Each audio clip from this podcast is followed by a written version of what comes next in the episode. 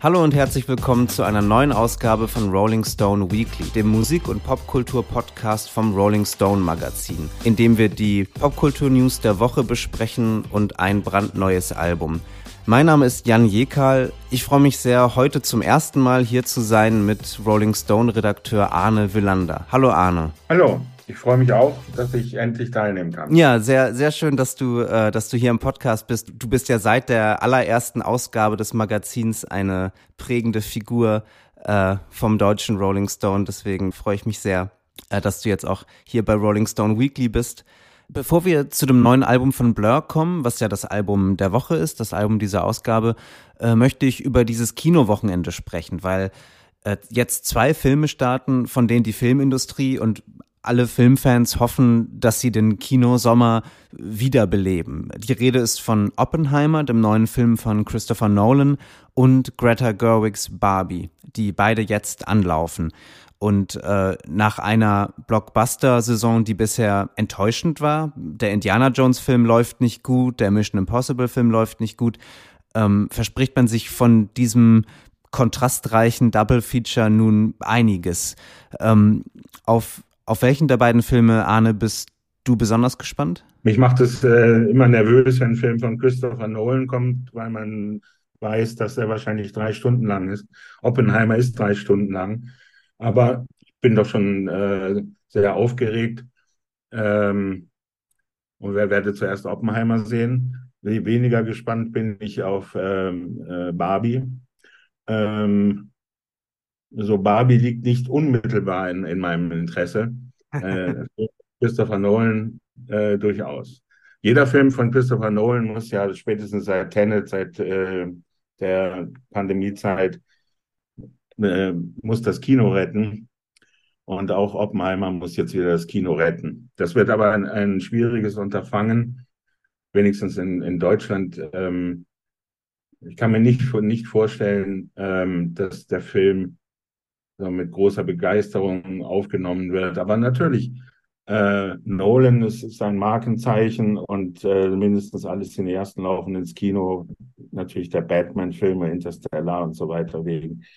Also möglicherweise unterschätzt man aber auch ähm, Oppenheimer. Manche nehmen an, dass der Barbie-Film von Greta Gerwig ähm, mehr Menschen anzieht. Ja, ich werde mir zuerst den Barbie-Film anschauen. Heute Abend äh, habe ich schon die Karte gekauft. Ähm, aber ich bin auch äh, auf, auf Oppenheimer sehr gespannt. Ich, ich stehe dem Barbie-Film auch mit sehr gemischten Gefühlen gegenüber.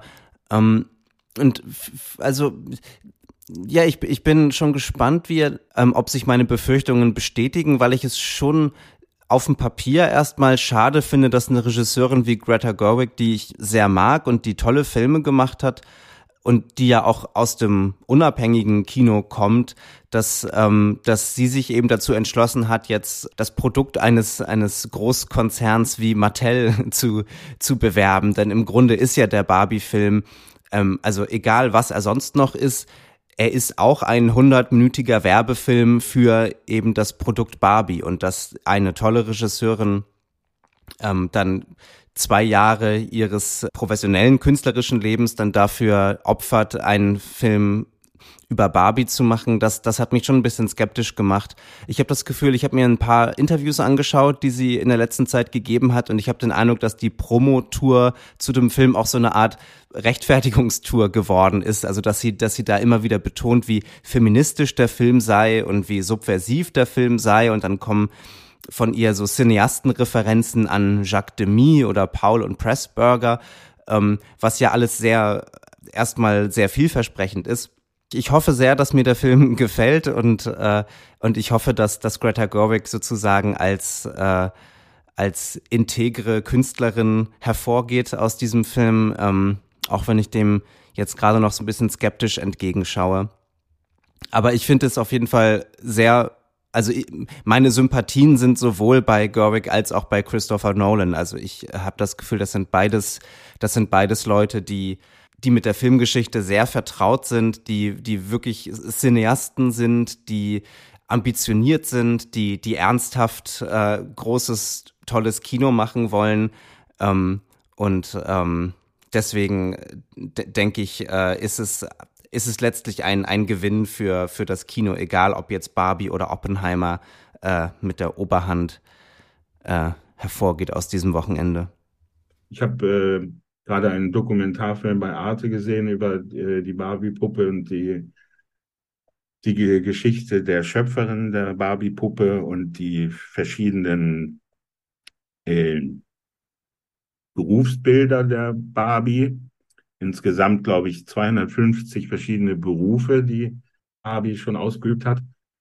Ähm, darunter auch äh, Astronautin und Meeresbiologin und ähm, Mittlerweile gibt es ja eine große Palette von verschiedenen Barbie-Gestalten. Ähm, und darauf ist Mattel auch sehr stolz. Das, ähm, auch das wird wahrscheinlich reflektiert äh, von Gerwig, die also hoch, hoch äh, gescheit ist und in diesen Interviews ähm, tatsächlich äh, immer wieder sagt, na, Mattel hat erstaunlich große Freiheiten hier gelassen und Warner hat ihr erstaunlich große Freiheiten gelassen. Und so dass sie den Film so realisieren konnte, wie sie ihn im Sinn hatte. Und nichts anderes haben wir uns ja von Greta Gerwig vorgestellt. Lady Bird, äh, dann äh, wirklich großartiger Film, ist glaube ich der erste, den sie selbst inszeniert mhm. hat.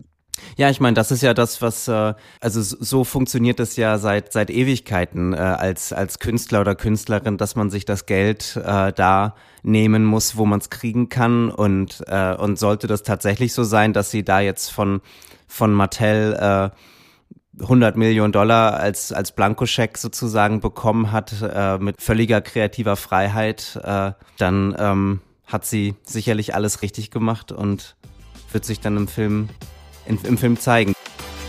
Kommen wir nun zum Album der Woche, dem neuen Album von Blur. The Ballad of Darren heißt es. Blur gründeten sich 1989 in London.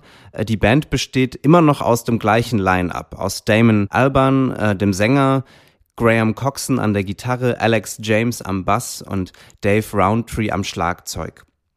Man verbindet Blur vor allem mit der Britpop-Ära Mitte der 90er Jahre.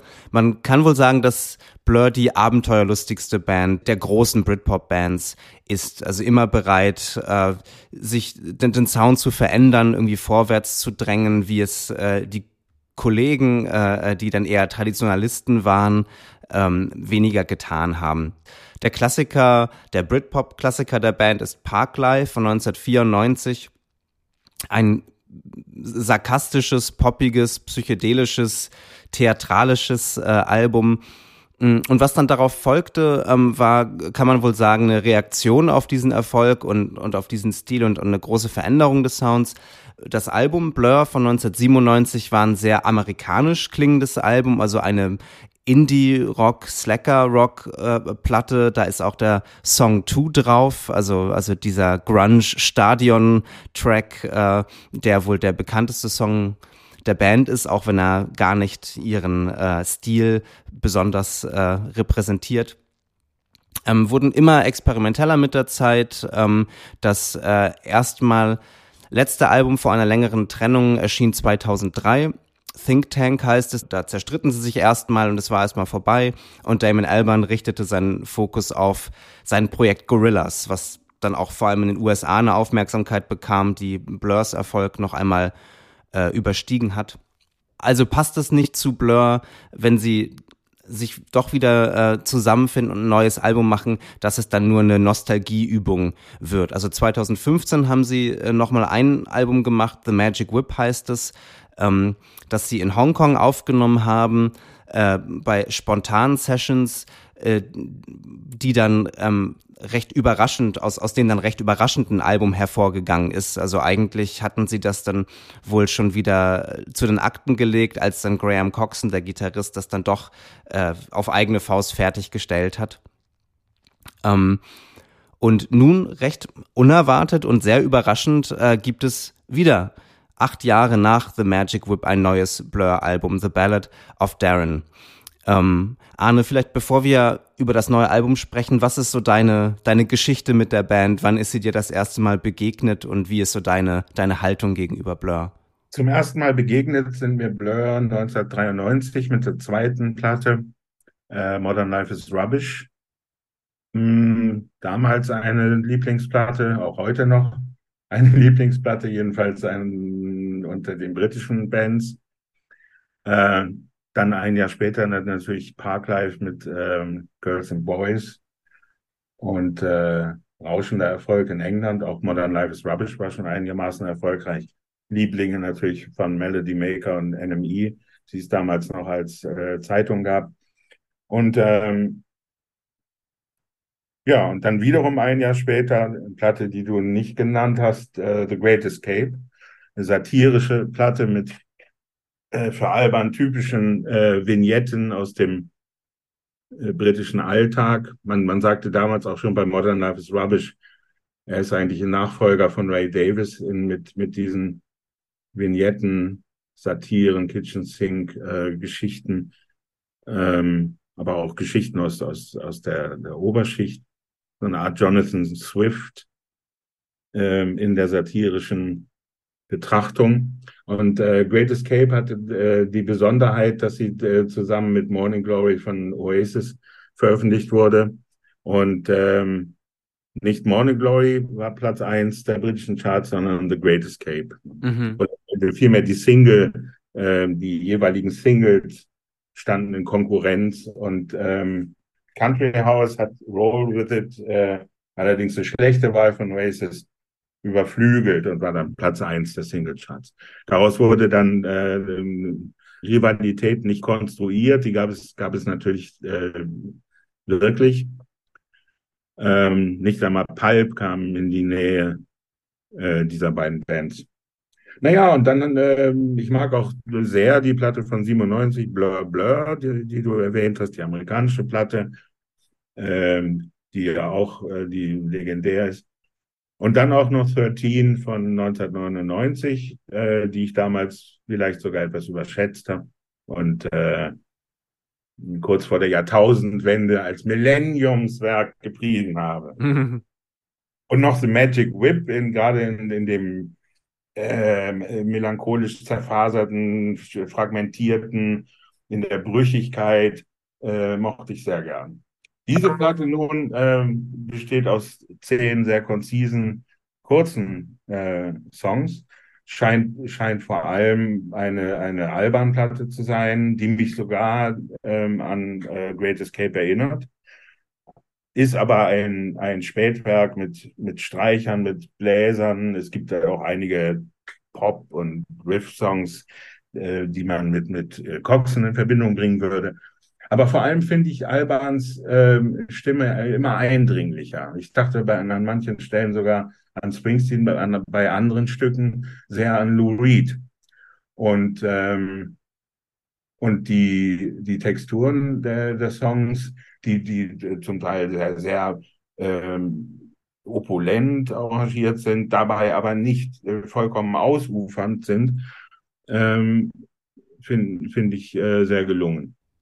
Ja, ich musste, wenn wir, wenn wir jetzt so äh, große Namen als irgendwie Referenzpunkte nennen, ich musste an David Bowie vor allem denken bei Damon Albans Stimme, an so den äh, auch so den etwas älteren äh, Soul David Bowie.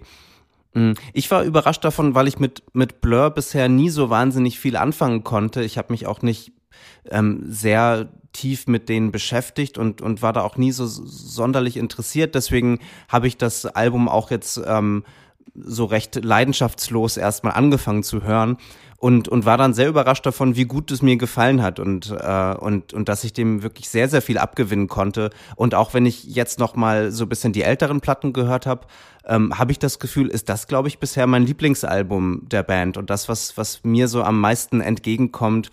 Hm, also es ist ja wirklich ein sehr ähm, ein sehr zurückhaltendes Album über weite Strecken und sehr, also ich meine, die Ballade ist ja schon im Titel des Albums, The Ballad of Darren.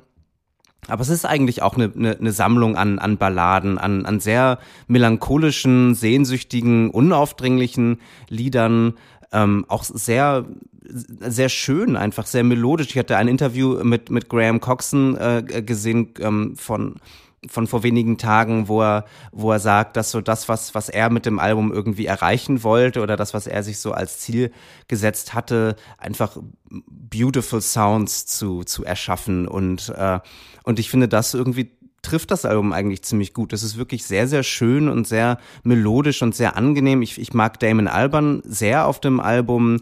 Ähm, und auch da ist es fast, ähm, deswegen meinte ich ja so David Bowie auch fast eine irgendwie Blue-Eyed Soul-Platte, weil, weil Damon Albans Gesang ja immer sehr zentral ist und sehr laut im Mix und er ja auch sehr, ähm, ja so sehr, ähm, er croont ja, ne? Also er singt ja sehr, sehr klassisch und sehr, ähm, sehr zurückgenommen und, und gleichzeitig aber auch, auch sehr äh, leidenschaftlich und emotional. Ähm, dem konnte ich schon sehr viel abgewinnen. Ja, schöneres kann man nicht sagen über die Platte.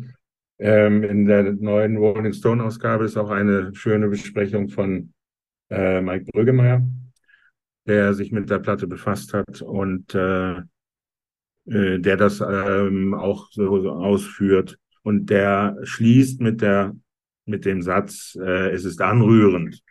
Ja, und dem, äh, dem möchte ich mich anschließen. Wirklich eine anrührende Platte. Ich mochte, mochte die sehr vielen Gorillas-Platten nicht so gern, auch äh, Graham Coxons Solo-Alben nicht so, auch Roundtree-Solo-Platte nicht so gern.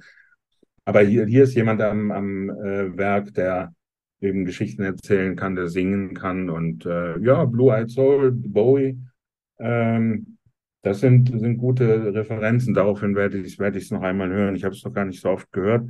Ich musste auch ein bisschen, gerade du hast ja auch die, die Streicher erwähnt und das sind ja sehr, ähm, sehr filmische, sehr dramatische Hollywood-Streiche. Also nicht, dass die Platte jetzt von denen so äh, so dominiert wird oder so, aber wenn, wenn die Streicher auf, auftauchen, dann, dann äh, sind sie sehr, sehr bemerkenswert. Und da musste ich auch sehr an die, ähm, an die neue Arctic Monkeys Platte denken, die ja auch äh, von Streichern ähm, äh, unterstützt wird. Und ich hatte auch das Gefühl, dass, dass Damon Alban ähm, und ich meine, sicherlich ist Alex Turner auch von Damon Alban stark beeinflusst und, und so äh, ist es ein Geben und Nehmen sozusagen. Aber ich musste auch bei dem, bei dem Gesang durchaus an Alex Turner denken. Und dann ist mir aufgefallen, dass der Produzent von dieser neuen Blur-Platte auch der Produzent der Arctic Monkeys ist. Das ist James Ford, äh, der so bisschen wie der, der britische Rick Rubin oder so äh, ist, der eigentlich mittlerweile mit allen großen Bands irgendwie arbeitet. Der hat auch die neue Depeche Mode-Platte gemacht. Gerade arbeitet er mit den Pet Shop Boys. Ähm, also der ist als, äh, hat als Produzent der Arctic Monkeys angefangen und, und das war so der, äh, der, der Ausgangspunkt für eine sehr äh, sehr illustre äh, Karriere, wo er jetzt eben auch mit, äh, mit Blur zusammengearbeitet hat. Ähm, und ähm, ja, ich habe mich ein bisschen gefragt, also dieser, ähm, denn was ja ein großer Unterschied ist jetzt zu zum Beispiel der Arctic Monkeys Platte, ist, dass, dass die Blur-Platte ja sehr ähm, klar klingt und sehr ähm, High-End produziert ist und mir manchmal auch ein bisschen zu glatt ist. Ich weiß nicht, wie es dir ging, aber mir war es manchmal ein bisschen zu sauber irgendwie. Auch gerade der, der, der Backing-Gesang, äh, ähm, also da habe ich das Gefühl, sind die Stimmen irgendwie alle so, so sehr äh, irgendwie glatt gefiltert. Ähm, hattest du da, also hast du so Gedanken zur Produktion? Ging es dir da ähnlich? Mm. Ja, ich mochte Magic Whip in der Hinsicht ähm, sogar noch lieber. Ich kann mich aber daran erinnern, dass ähm, The Great Escape zum Beispiel ähm, aus, außerordentlich klar ähm, und glatt produziert ist, was mich damals gestört hat. Ähm, bei dieser Platte bin ich mir noch nicht ganz sicher. Also bei, bei der Art, wie ich die Platte ähm, hören konnte, Laptop, äh, will ich kein Urteil abgeben. Außerdem kennst du dich damit, damit besser aus. Ford ist ein bemerkenswerter Produzent. Früher war es Stephen Street, der, der die Smiths produziert hat und der die äh, Smiths, als er äh, dann die letzten, naja, es gab nicht viele Smiths-Platten, aber die entscheidenden hat, hat er dann ähm, produziert und am, am Ende hat er auch schon einen ziemlich ähm, äh, klaren, eingängigen, äh, geradlinigen Sound bei ähm, Stranger is Here We Come und, äh, und Street war auch äh, der Produzent von Blur lange Zeit. Ich hatte äh, mir neulich noch ein Interview angeschaut mit der Band, mit Blur, wo sie äh, in, beim Radiosender waren. Also das haben sie auch vor, vor zwei, drei Wochen aufgenommen. Und da, ähm, da fragt der Moderator, äh, wie, wie die Band jetzt diese neue Ära bezeichnen würde. So welchen, äh, welche Überschrift sozusagen würde sie selbst wählen jetzt für, für diese Periode ihres Schaffens. Ich glaube, es ist, es ist, äh, es ist Alex James, glaube ich, der Bassist, der dann sagt, The Rock Gentleman Years. Und man sieht dann schon sofort, wie Damon Alban das total doof findet und, und da so den Kopf schüttelt und eigentlich überhaupt keinen Bock hat, irgendwie als Rock Gentleman bezeichnet zu werden oder sich selbst so zu bezeichnen. Ähm, und ich verstehe total, dass jemand wie Damon Alban äh, der ja schon immer sehr so progressiv in seinem musikalischen irgendwie äh, in seiner Haltung ist und und der immer irgendwie neugierig ist und immer was Neues machen will und auch über den irgendwie Tellerrand westlicher Musik hinausgehen will, dass er das total nervig findet, dass jetzt sein Bandkollege äh, das als Rock Gentleman Years bezeichnet. Aber ich finde es eigentlich irgendwie ganz treffend so. Also gerade diesen Begriff Gentleman ähm, also weil es ist ja, das ist eine sehr gentle Platte und es ist halt auch eine sehr ähm, ja, also das sind jetzt so Begriffe wie irgendwie kultiviert oder oder raffiniert oder so, die mir jetzt so dazu einfallen. Aber ich finde, das trifft es eben schon auch, ne? Also dass es jetzt äh, Männer sind, die in ihren 50ern sind, die die eine gewisse Gelassenheit haben, die sich die zurücklehnen sozusagen oder zurückhalten ähm, die aber gleichzeitig wahnsinnig viele Ideen haben und, und Lust haben. Also ich finde, das ist ein Album, ähm, das überhaupt nicht irgendwie forciert wirkt oder sowas, sondern etwas sehr Elegantes, sehr Entspanntes hat und gleichzeitig ist es ein sehr auf, auf seine zurückhaltende Weise ein sehr abenteuerlustiges Album. Ja. Ja. Das ist wahr. Ja, man verbindet mit Alban eigentlich immer so eine Studentenhaftigkeit, Neugier natürlich, die, die, die Strubbeligkeit, ne? Ähm, und auch eine gewisse Raubauzigkeit. Ähm, und man verbindet gar nicht mit ihm einen Mann in den 50ern, finde ich. Mm. Du hast recht, die, das ist auch eine zärtliche, sehnsüchtige Platte. Und, und äh, aber es wird immer mal wieder dazwischen geschossen, auch gerade für, von Coxen. Und ähm, ich, ich, glaube, also studentenhaft meine ich in dem Sinne, im Sinne von studieren. Ne? Und ähm, Student of Style hat Joe Jackson sich einmal genannt in den 70er Jahren. Und äh, das finde ich ist sehr zutreffend äh, für Damon Alban. Wie viele Sterne würdest du dem Album geben? Vier. Ich auch. Gut, dann sind wir uns einig. ähm, ja, vielleicht überlege ich sogar noch einen halben Stern. Aber das ist oft in der Euphorie, nimmt man noch einen halben Stern dazu. Später würde man wieder zurücknehmen. Aber äh, gehört in die Reihe ihrer äh, klassischen Platten. Dazu würde ich aber nahezu alle zählen, die Blur gemacht haben. Wenn ihr das anders seht oder wenn ihr das genauso seht oder andere Anmerkungen, Anregungen, Hinweise habt, könnt ihr mir gerne schreiben. Info at janjekal.de ist meine E-Mail-Adresse. Ihr könnt sehr gerne unsere Playlist abonnieren bei Spotify. Rolling Stone Weekly heißt die. Da tun wir alle Songs rein, über die wir hier sprechen, ähm, oder die Songs von dem Album, die wir am besten finden. Nächste Woche äh, wird es eine besondere Folge geben, die, die erste Folge äh, von, von drei teilen. Ähm, da darf ich jetzt noch gar nicht so viel verraten, aber es äh, ja, wird sich auf jeden Fall lohnen. Äh, vielen Dank, Arne, dass du heute hier warst. Das hat sehr viel Spaß gemacht. Ja, danke schön. Und äh, vielen Dank fürs Zuhören. Bis zum nächsten Mal. Tschüss. Tschüss.